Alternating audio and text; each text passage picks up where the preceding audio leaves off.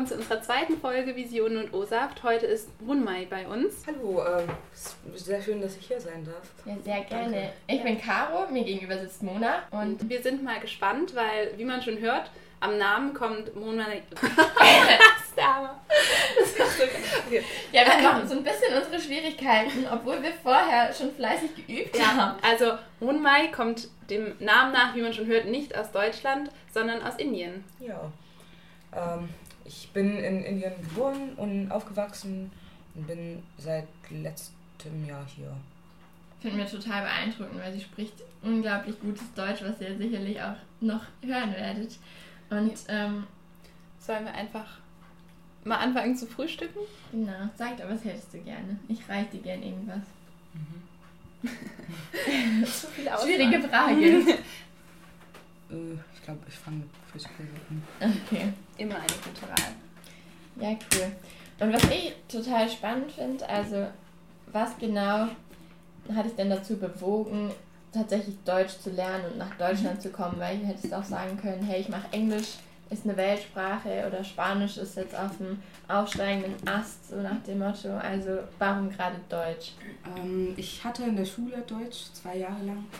Äh, habe gar nichts gelernt, aber konnte Hallo sagen irgendwie. Und habe dann gedacht, ich mache einfach weiter. Habe dann im Goethe-Institut weitergemacht, alle Deutschkurse besucht. Und ähm, es lag nicht so wirklich an der Sprache, aber die Sprache hat mir gefallen, damals schon mit 16. Und ähm, habe dann nebenbei auch Französisch gelernt. Mhm. Ja, also es liegt nicht nur an der Sprache, dass ich hier bin. Ich habe letztes Jahr meinen Bachelor fertig gemacht und wollte irgendwo hin und weiter studieren und habe einfach nach Masterprogramme im Internet gesucht. Mhm. Und was hast du für einen Bachelor gemacht? Ich habe zwei Bachelor gemacht. Ähm, am College, also genauso wie an der Uni, ähm, habe ich Englisch mit Nebenfächern Philosophie und Deutsch gehabt und äh, noch einen Fernbachelor ähm, in Geschichte.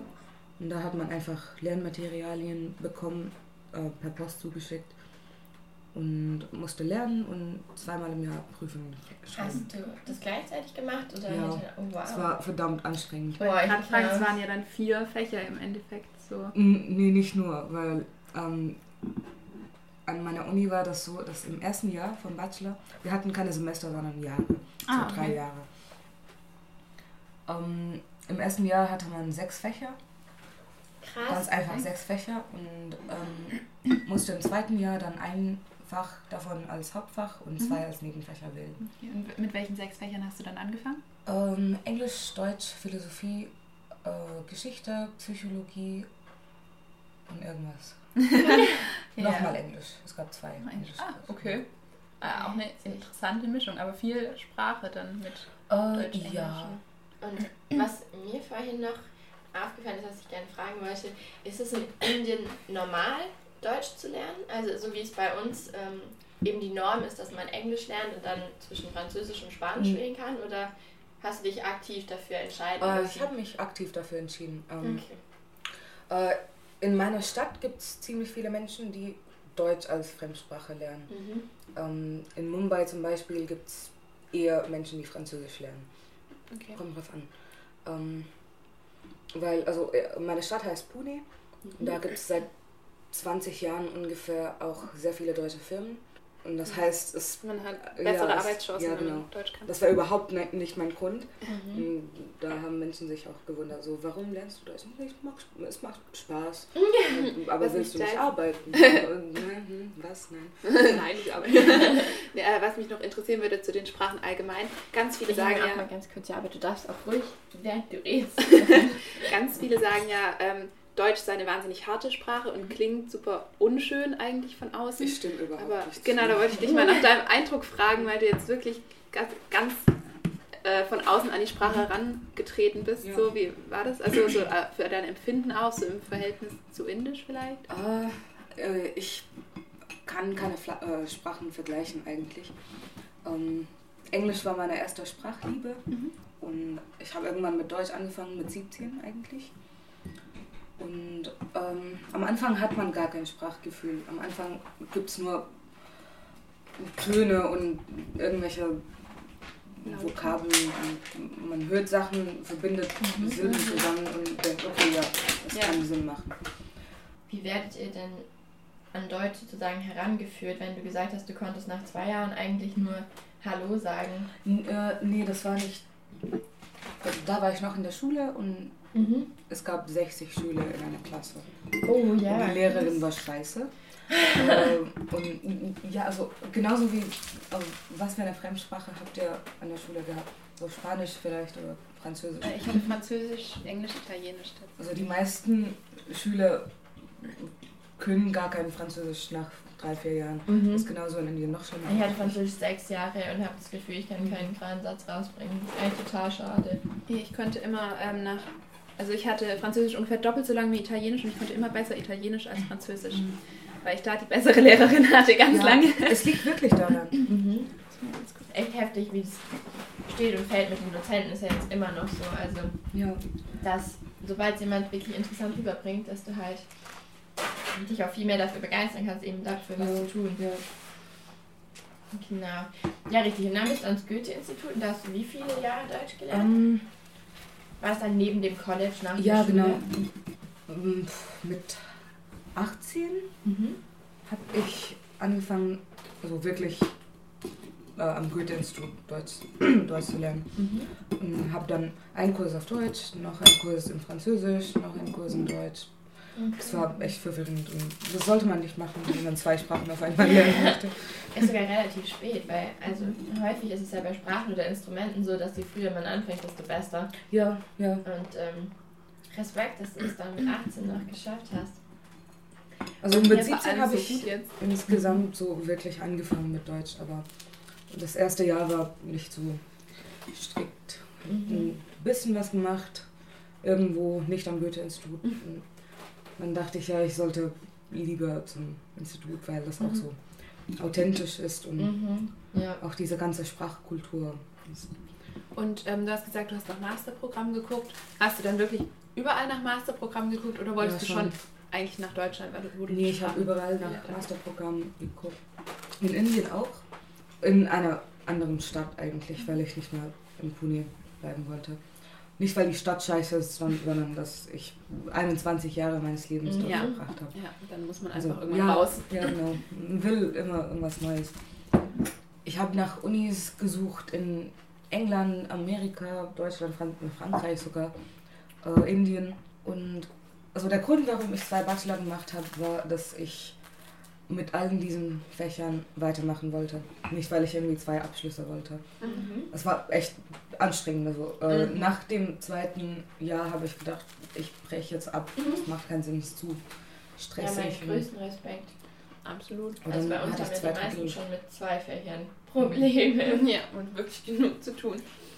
Also, Ja, krass. aber das Unisystem in Indien, München, an meiner Uni war nicht so anspruchsvoll, muss ich auch sagen. Mhm. Da, ich habe keine Hausarbeiten geschrieben, gar keine. Aber Klausuren gab es dann Ja. auch, oder? Ja, wir hatten nur Klausuren.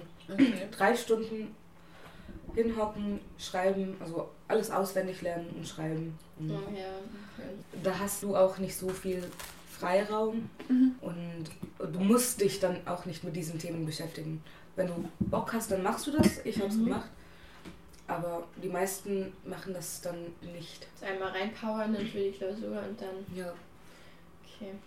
Und war es nicht eine heftige Entscheidung zu sagen, ich gehe dann wirklich nach Deutschland? Weil Deutschland, Indien ist ja ein Stück. Also innerhalb von Indien, das ist ja jetzt nichts Ungewöhnliches, das machen wir hier ja auch, dass wir mal sagen, hey, vom Süden in den Norden oder andersrum.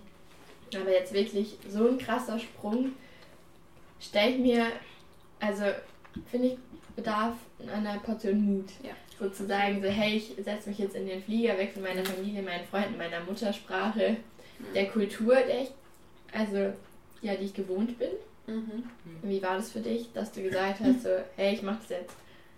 Ähm, es gab Momente, wo das wirklich schwierig war. Also ich bin 3 Uhr morgens geflogen. Nee, 5 Uhr morgens bin ich geflogen. Um 3 Mhm. musste ich schon zum Flughafen. Und da geht man ins Bett. 9 Uhr kann gar nicht schlafen. Ich habe gar nicht geschlafen. Mhm. musste um zwei aufstehen, habe erstmal geheult. So richtig. Du sagst zu meiner Mama, Mama, keine Ahnung. Und dann fünf Minuten später habe ich gedacht, scheiß drauf, ich mache es einfach. Mhm. Danach ging es einfach. Danach war ich nicht mehr traurig. Natürlich nervös, aber Ja. Wie ist es mit Kontakt halten? Also geht es gut?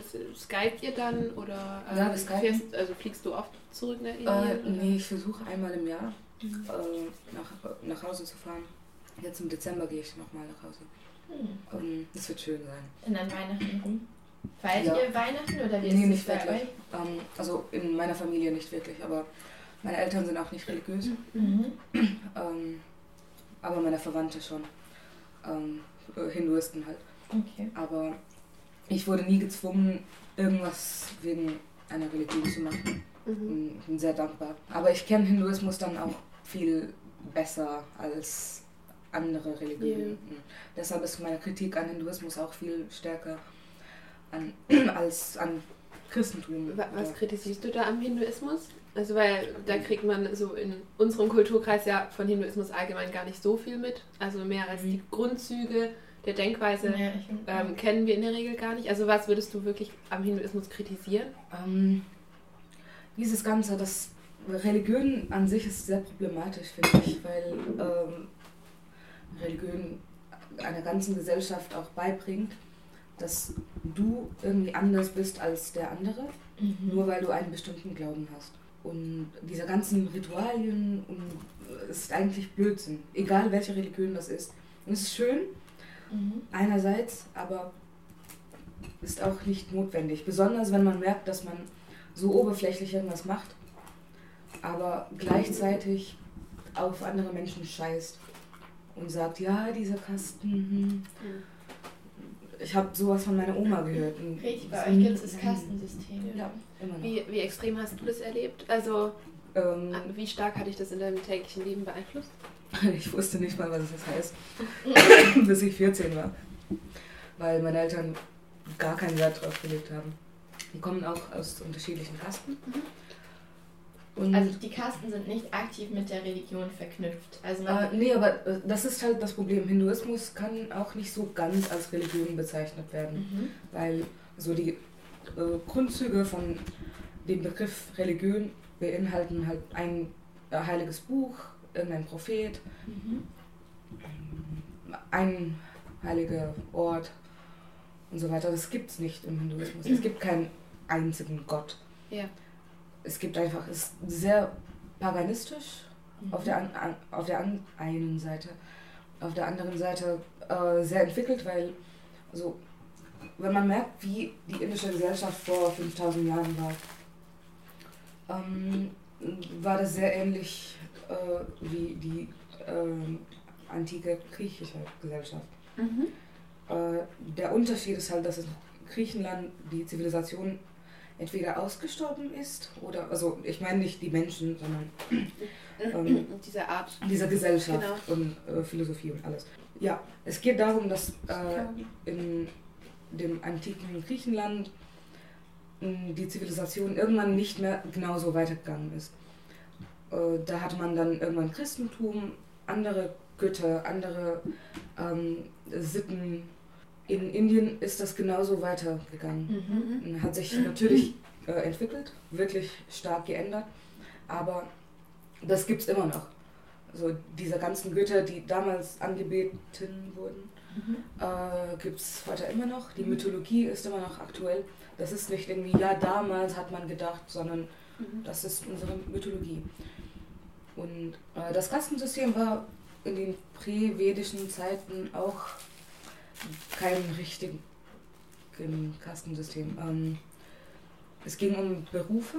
Es gab vier Teile der Gesellschaft, äh, je nach Beruf. Äh, genauso wie bei den Griechen zum Beispiel. Und das war komplett flexibel.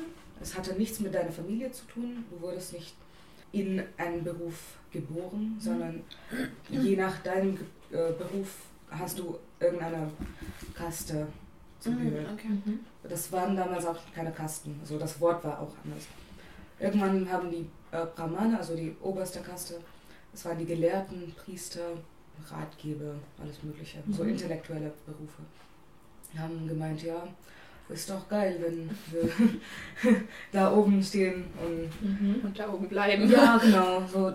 Und es hat sich dann sehr komisch entwickelt. Ja, weil, sehr verfestigt. Ne? Ja, genau. Ja, aber es ist nicht so, dass ähm, sich das quasi, dass es mit der Religion begründet wird, oder? Ist, also, doch, weil, ja, doch, weil im deutschen Mittelalter war es ja so, dass die drei Stände, so hier Adel und Klerus ja, ja. und so weiter, ähm, dass die das ja immer mit der Religion gerechtfertigt haben. Mhm. Und ist das dann tatsächlich auch so? Ja, aber das steht nirgendwo. Also es gibt ah. irgendwelche Schriften. Äh, also so ungeschriebenes Gesetz mäßig. Äh, ja, irgendwie. Es wurde auch in äh, manchen Schriften beschrieben. Und am Anfang sah es auch voll schön aus. So, okay, so funktioniert die Gesellschaft, obwohl die unterste Schicht wirklich sehr viel Leid erleben musste. Das waren die Berufe, wo man einfach ähm, geputzt hat, alles Mögliche. Losputzen, Leichen verbrennen, das waren diese Berufe. Und dann waren die Menschen auch als untastbar bezeichnet und durften dann auch nicht in der Stadt oder im Dorf mit anderen Menschen leben. Das heißt, es ging dann praktisch alles in dieser oberen Schicht aus, dass sich einfach dieses System in der Gesellschaft so verankert hat, weil die ähm. eben ihre Vormachtstellung ein Stück weit behalten. Ja, aber das war nicht nur die eine oberste Schicht, sondern auch die nächsten zwei. Okay. Und ja. also alles zu Lasten dieser ganz ja, unteren. Mhm. Und das ist jetzt immer noch so. Äh, nee, nicht immer noch genauso. Das ist ja das Problem, weil Indien seit dem 13., 14. Jahrhundert von unterschiedlichen Mächten erobert wurde die haben sich auch integriert. Mhm. Erstmal, deshalb gibt es so viele Muslime in Indien. Mhm. Und die Kultur beeinflusst sich auch gegenseitig dann.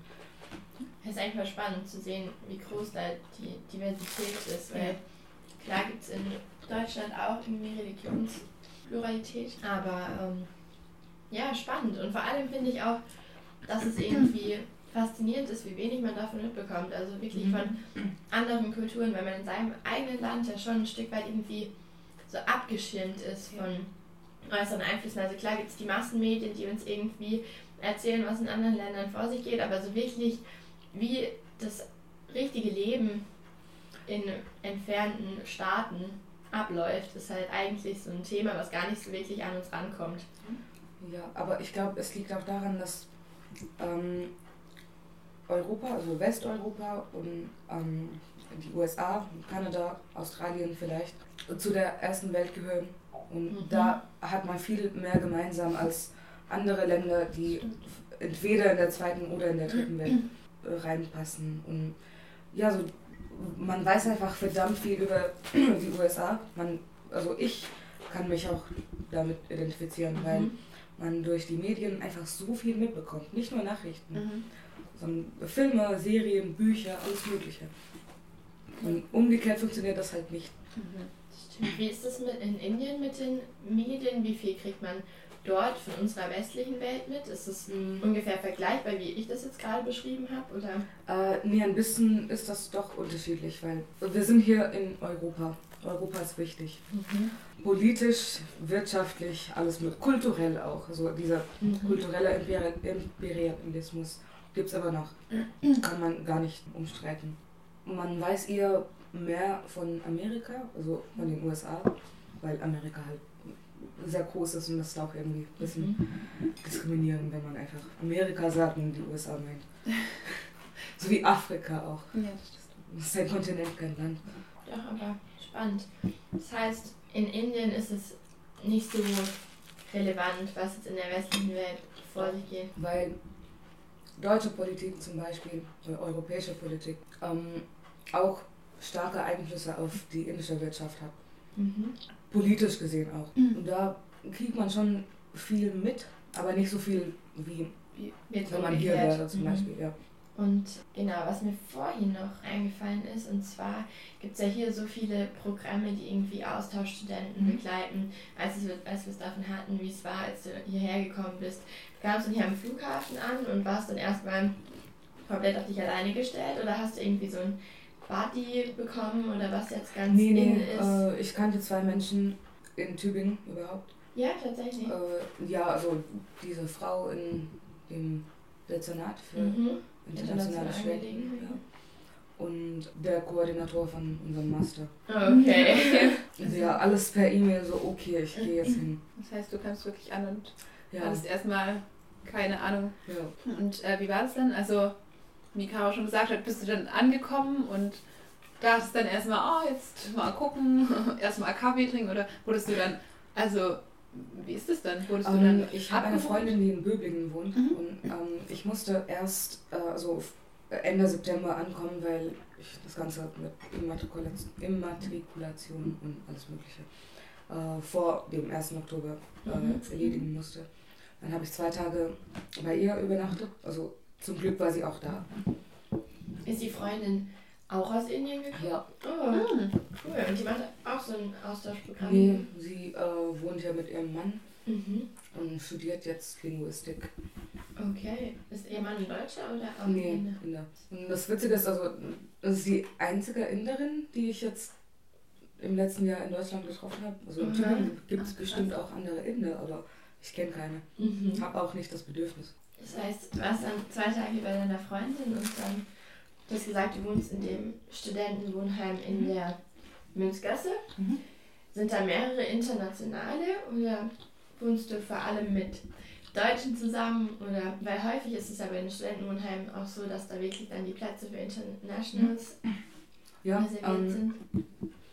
Wir haben insgesamt fünf Zimmer für internationale Studenten. Mhm. Also ich habe dieses Zimmer bekommen, obwohl ich keine Erasmus-Studentin war. Mhm. Ähm, einfach weil ich mich äh, schon aus Indien beworben hatte im Internet. So, okay, ich habe ein Zimmer. Perfekt. Und es gibt auch noch, noch ein paar, die ähm, aus Belgien oder aus Frankreich kommen und einfach ein Zimmer gemietet haben. Aber es gibt eher deutsche Studenten im Wohnheim. Und wie, also wie hattest du das so erlebt, als du dann da warst? War das für dich, hast du dich dann gefühlt, als wäre das quasi alles vorbereitet, als wäre es darauf ausgelegt, dass wirklich internationale Studenten kommen, weil das schreibt sich die Uni ja schon so ein bisschen auf die Fahne mit den vielen Programmen Mhm. und so weiter. Oder hast du das eher erlebt als, ja, vielleicht geben sie sich schon Mühe, aber irgendwie klappt nichts? Oder wie war das dann so? Es hat schon geklappt. Ähm, das Wohnheim äh, ist mit dem Stuwa verbunden. Also das Beste war, dass ich so ein Starterpaket kaufen konnte. Ein Kopfkissen, Decke, Bettlaken, Bettwäsche. Sehr gut, ich kann heute Nacht hier schlafen. Sehr gut. Mm, Ja, und die Menschen, mit denen ich wohne, sind auch verdammt freundlich. Also, Mhm. Selbst am ersten Tag war das echt nicht so komisch. Mm, Wir haben zusammen gekocht, wir haben, wir haben voll viel geredet und ich habe jetzt eins, äh, also einige Menschen, die ich hier kennengelernt habe, sind einige meiner besten Freunde geworden. Das Ja, beeindruckend. ja. Und du bist ein Jahr jetzt hier, Ja. richtig? Wie lange geht dein Masterprogramm? Zwei Jahre? Ja, äh, aber mein erstes Semester war halt so ein Studienaufenthalt. Mhm. Das heißt, jetzt bin ich im zweiten Semester und Okay, und noch vier. zwei, äh, noch zwei, ja. Okay. Hast du danach vor, auch in Deutschland zu bleiben? Oder möchtest Ich habe du keine Ahnung. Ich habe keine Ahnung. Bindungsängste. Mhm. Ja, ich kann keine festen Entscheidungen treffen. Finde ich ich auch will jetzt auch nicht. Richtig schwierig. Ja. Also, ich genieße, was ich jetzt mache. Werde in anderthalb Jahren dann wahrscheinlich fertig sein. Und Es ist immer noch. Zeit, sich Gedanken Ja. zu machen. Ja, was wir auch ähm, gehört haben, als ähm, uns vorgeschlagen wurde, dass wir dich noch einladen sollen, weil du eine spannende Lebensgeschichte hast, dass du ähm, dich ziemlich für feministische Dinge engagierst und interessierst und ähm, was ja auch irgendwie spannend ist, insofern, dass es ja immer noch so ein bisschen negativ konnotiert ist, wenn man sagt, hey, sie ist Feministin und oh je, was hier Gendering und was auch immer. Und unnötiges Gleichmachen und so weiter. Und ganz genau, dass es halt irgendwie im Moment so eine Art Hype ist, Mhm. wo halt alle sagen, hey, es ist total wichtig und Gleichberechtigung hier und da und ähm, man hört ja ganz viele Stimmen, dass das einfach übertrieben sei, aber Aber einiges ist auch übertrieben. Einiges ist auch missverstanden. Der Feminismus an sich ist ganz einfach. Der Gedanke ist, dass man gegen niemanden wegen seines Geschlechts. Ja, genau. Wegen des Geschlechts von diese Person, egal was für eine Person das Mhm. ist, nicht diskriminieren sollte. Ganz einfach. Und wenn das Wort Menschheit auf Englisch Mankind heißen kann, warum hat man Mhm. plötzlich ein Problem, wenn das Geschlecht, das seit tausenden von Jahren unterdrückt wurde und einfach falsch behandelt, jetzt sagt, Gleichberechtigung zwischen den Geschlechtern heißt Feminismus. Warum ist das ein Problem? Ja, schon richtig, ja. Engagierst du dich da auch aktiv in irgendeiner Gruppe oder ist es Ähm. einfach so, dass du sagst, das ist meine Überzeugung und die lebe ich, aber es ist jetzt nicht so, dass ich der andere missionieren muss? Oder? Aber ich muss niemanden missionieren. Also, es ist genauso wie Rassismus. Also, ich, es ist ganz einfach, man diskriminiert gegen niemanden wegen äh, Hautfarbe, Ja. äh, Religion oder Herkunft. Weil das einfach dumm ist. Es ist einfach dumm. Das sind keine Kriterien. Äh, ja, Menschen auf die, ja, genau.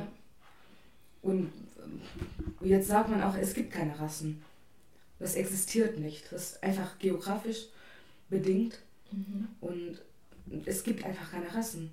Feminismus, also ich glaube, jeder Mensch, der ein bisschen denken kann und aufgeklärt genug ist, auch nicht so äh, hegelmäßig, aber Mhm. kann schon verstehen, dass die Geschlechter, 1, 2, 3, 4 Geschlechter, keine Ahnung, alle bei Sachen, die nichts mit Geschlecht zu tun haben, gleichberechtigt sein sollten. Ja, ist richtig. Ja, ich glaube tatsächlich, dass viele ähm, Gegner des Feminismus, das sind ja vornehmlich Männer, Ja. ähm, einfach Angst haben, ähm, dass das übertrieben gesagt, äh, übertrieben gesagt aufgelöst werden soll. Mhm. Und ähm, also ich kenne auch tatsächlich einige Frauen, die sagen. Feminismus ist absolut unnötig und ich glaube, ganz viele sind auch der Meinung, dass wir ähm, an einem Punkt sind, wo man Feminismus nicht mehr braucht, Mhm. weil wir sind ja eine aufgeklärte Gesellschaft und wir sind ja super gleichberechtigt. Ähm, aber ja, was, was denkst du dazu, Ähm, zu so einer Position? habt ihr nie Angst, irgendwie, wenn ihr 3 Uhr morgens nach Hause lauft? Ja, doch, sicher. Ja, dann, sind, dann haben wir nicht wirklich die gleichen Das stimmt, ja. Verantwortung. Das ist eigentlich eine super Antwort auf so ein Argument. Weil im, im Regelfall versucht man dann ja wirklich gegen zu argumentieren und, und sucht einfach Fakten und Tatsachen, Zahlen. Also äh, ganz präsent ist ja immer die äh, Gender Pay Gap, also dass Mhm. Männer Ja. gleich qualifiziert deutlich besser bezahlt werden als Ja. Frauen so. Aber das ist eigentlich eine ziemlich simple, ziemlich gute Antwort auf so ein Argument. Äh, äh, Gender Pay Gap ist, äh, das ist einfach Blödsinn und das erwartet man nicht in Ländern wie die USA zum Beispiel. Das ist echt schockierend. In Indien wird man schon gleich bezahlt, aber es gibt andere Arten von Sexismus. Mhm. Das ist genau das Problem. Es liegt an dem Patriarchat und das ist das läufige System Mhm. unserer Gesellschaft und in fast jeder anderen Gesellschaft, wo Männer irgendwie alles bestimmen, was in der Gesellschaft passiert. Politik, Wirtschaft, was gibt es sonst, Industrie, Ja. Kunst sogar. Es, also wenn du das so vergleichst, dann siehst du kaum weibliche Regisseure. Gerade zu dem Thema, wir hatten letztens ein Seminar über einen Dokumentarfilm und da gab es einen Film, ähm, da war nur der Filmer selbst, ähm, glaube ich, ja, der einzige an der Produktion beteiligte Mann und alle im Abspann auftauchenden ähm, Personen, die mitgewirkt haben an dem Film, waren Frauen. Mhm. Und ich weiß noch, dass ich drin saß und mir das aufgefallen ist. Und dann war ich Mhm. fast schon schockiert, weil ich dachte, es kann doch nicht sein, dass das was ist, wo du denkst, so, holla, das sind ja nur Frauen. Mhm. Und äh, dass es das Normale ist, dass du absolut davon ausgehst, Ja. dass eigentlich nur Männer in diesem Abspann sind. Und das finde ich immer wieder noch so erschreckend. Ja.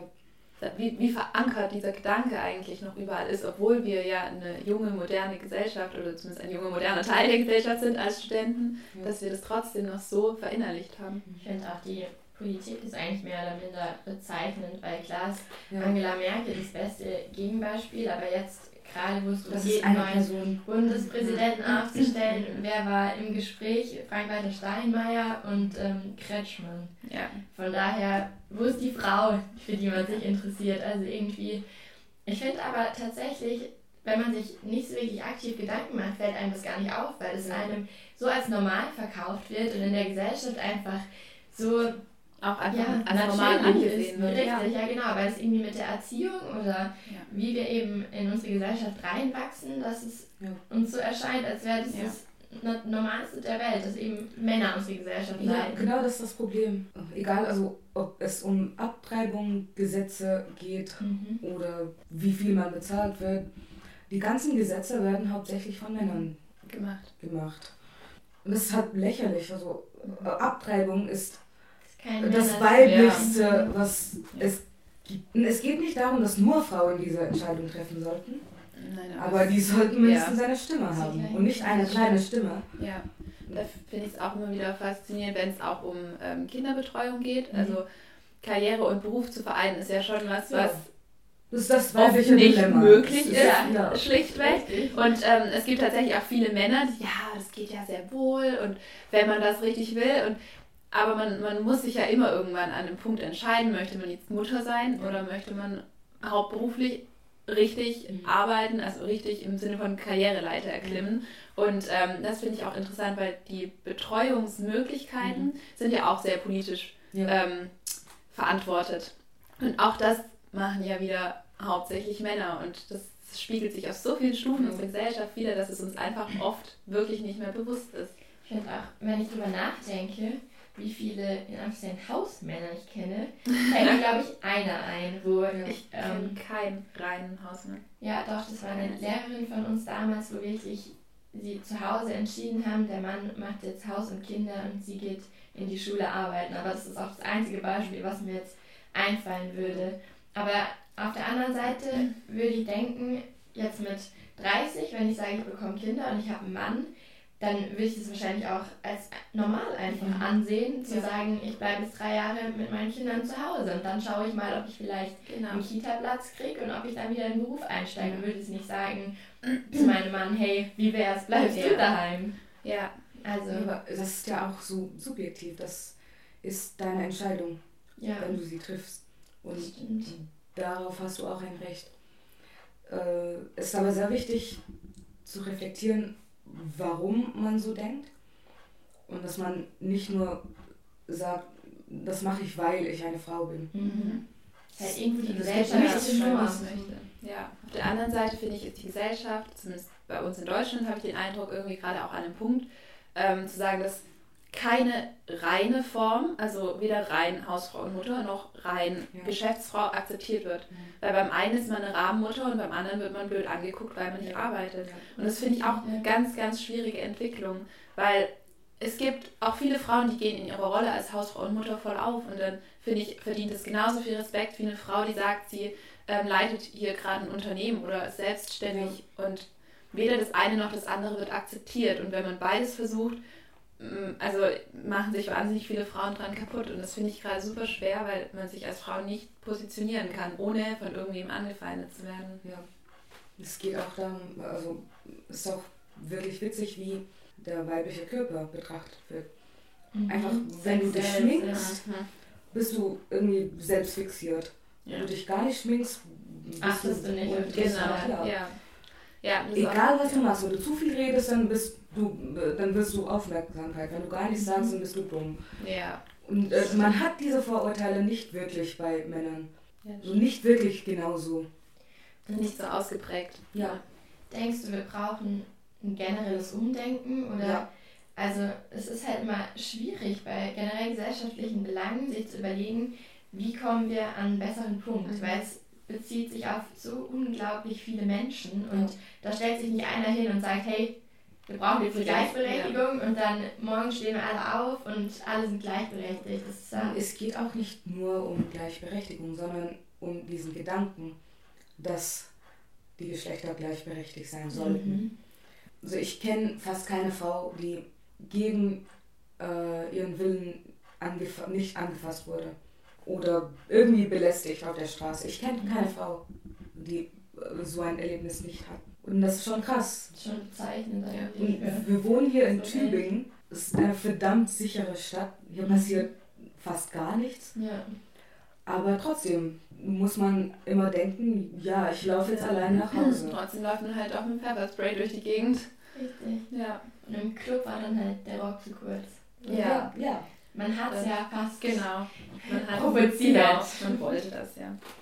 Naja, ich glaube, dazu passt ganz gut unsere eine Frage, die so ein bisschen Teil unseres Formats geworden ist, die wir ähm, gerne stellen. Es ist witzig, das zu sagen, weil es erst unsere zweite Folge ist, aber es ist trotzdem sowas, ähm, was wir uns irgendwie ausgesucht haben, was wir gerne von unseren Gästen wissen würden, dass wenn du einen Wunsch frei hättest, was du gerne an unserer Gesellschaft verändern würdest und ähm, es sei jetzt mal dahingestellt, ob das ähm, realistisch gedacht ist oder ob du das wirklich durchsetzen könntest oder ob irgendjemand es durchsetzen könnte. Aber was wäre es? Was würdest du gerne ändern? Was denkst du, wird unsere Gesellschaft weiterbringen? Und Dass Menschen motiviert werden, selber nachzudenken. Ich glaube, das ist das Schlimmste, was jetzt passiert. Man denkt einfach nicht über Sachen nach. Die Schulen sind, die Schulen fordern auch nicht von den Schülern, dass sie irgendwas selber in den Mhm. Kopf entwickeln. Stimmt, man kriegt relativ viel eigentlich nur vorgesetzt. Ja. Ja, und ich muss auch sagen, das deutsche Schulsystem ist verdammt gut. Eines der besten auf der Mhm. Welt. Und sehr viele Freunde von mir, die in Deutschland aufgewachsen sind, ähm, sagen auch, ja, es ist scheiße, hm, auswendig lernen, bla bla. Aber das muss man auch nachvollziehen, dass es in anderen Ländern wirklich anders ist. Viel schlimmer. Äh, Und ich, wenn ich jetzt sage, unsere Gesellschaft, meine ich irgendwie die Weltgesellschaft, Mhm. weil ich gerade von Menschen rede. Mhm. Und überall gibt es die gleichen Probleme. Die Manifestationen sind anders, aber die Probleme sind doch gleich. Diskriminierung, Macht, Kampf, Mhm. ähm, Armut. Ja. Meine Kinder müssen zur Schule, ich habe kein Geld, was sollte ich morgen zum Frühstück kochen? Es ist immer das Gleiche. So, wo gehe ich jetzt studieren? Ja, Es gibt nicht so große Unterschiede. Also ein bisschen Kants Devise, man sollte sich doch auf seinen eigenen Verstand berufen und mutig genug sein, ihn zu Ja, weil ich, ich glaube schon, dass wenn jeder Mensch wirklich lang und gut über Sachen nachdenken würde, wäre das unwahrscheinlicher, dass man irgendwie hasserfüllt reagiert. Mhm. Dann würden viele Dinge wahrscheinlich anders laufen, wenn weniger impulsiv gehandelt würde. Ich glaube, oft ist es auch einfach leicht, sich so einer Mehrheitsmeinung anzuschließen, weil Ja. das ist ja immer so, wenn ich mich jetzt hinstelle und sage, ich schwimme gegen den Strom, wie viel Das ist anstrengend. Ja, richtig, genau. Und wer wählt nicht gerne den leichtesten Weg? Ja, einfache Lösungen, schnelle Lösungen. Das hätte man ja eigentlich in allen Problemen gerne und dann verlockt das natürlich schon. Ich finde es eigentlich ein ganz schöner Schluss, dass man so jetzt sagen kann, wir denken alle mal ein bisschen mehr über uns nach und Ja, über das, was wir tun. Und vielleicht auch über das, was wir erreichen wollen mit dem, was wir tun. genau. Dann würde ich sagen, wir danken dir auf jeden Fall für ein Ja. super interessantes Gespräch, für einen Einblick, so einen kleinen zumindest, in eine andere Kultur und so einen kleinen Kulturenvergleich Das und war super interessant. ja, Fand ich auch. Danke für die Einladung. sehr gerne. Sehr schön, dass du da warst.